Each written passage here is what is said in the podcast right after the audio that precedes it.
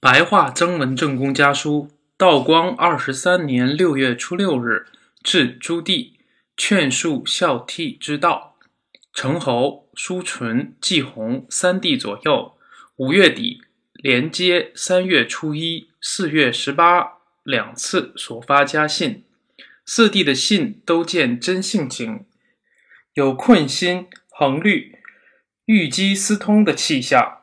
这件事绝不可以求快，快了变成了拔苗助长，不仅没有益处，而且有害。只要日积月累，像愚公移山一样，终有豁然贯通的时候。越求快，越无出头之日。来信往往词不达意，我能谅解他的苦衷。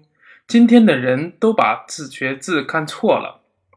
如果仔细读“闲闲易色”一章，那么绝大的学问就在家庭日用中间，在孝悌二字上。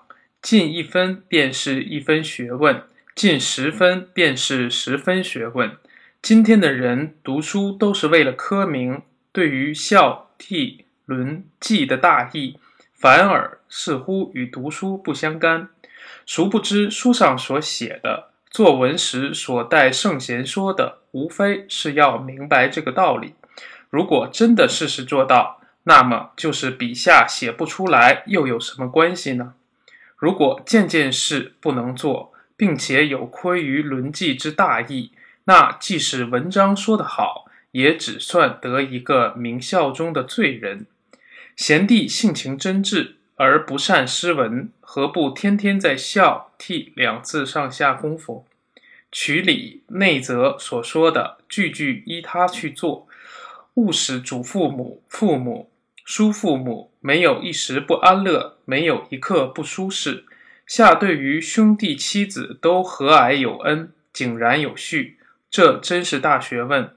如果诗人不好，这是小事，不必计较；就是好的不得了，也不值一个钱。不知道贤弟肯不肯定这话？科名之所以可贵，是说它足以承堂上大人的欢心。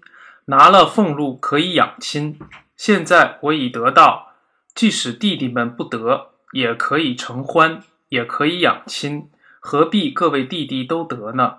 贤弟如果细想这个道理，而在孝悌上用功，不在诗文上用功，那么诗文不希望他进步，都自然会进步。凡写字总要得的一种势头，使一笔可以走千里。三弟的字。笔笔没有气势，所以局促而不能远纵。去年曾经和九弟说过，我想是近年来忘记了吧。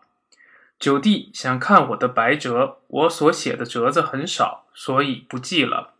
大同尺已经找到，想要寄笔回家，眼下实在不方便，等到秋天一定寄回。去年寄给暮云的信，现在还未寄去。但是信的内容前半部分是劝暮云用功，后半部分是劝凌云莫看他地仙，这是有道理的。九弟可将此信抄一遍给他，但是将仿棉花一段删去也行。地仙为人家主持丧事，害人一家，上良心不少，没有不家败人亡的，不能不极力去阻止凌云。至于仿棉花的说法，如直隶的三河县、灵寿县，无论贫与富、男与女，人人纺布为生，好比我们那儿靠耕田为生一样。江南的妇女耕田，如同三河的男人纺布一样。湖南如浏阳的夏布、祁阳的葛布、宜昌的棉布，都不是不论贫富男女，都依靠它为生。这不足为奇，只是风俗难于速变，一定会骇人听闻。不如删去这一段为好。书不言尽，兄国藩守草。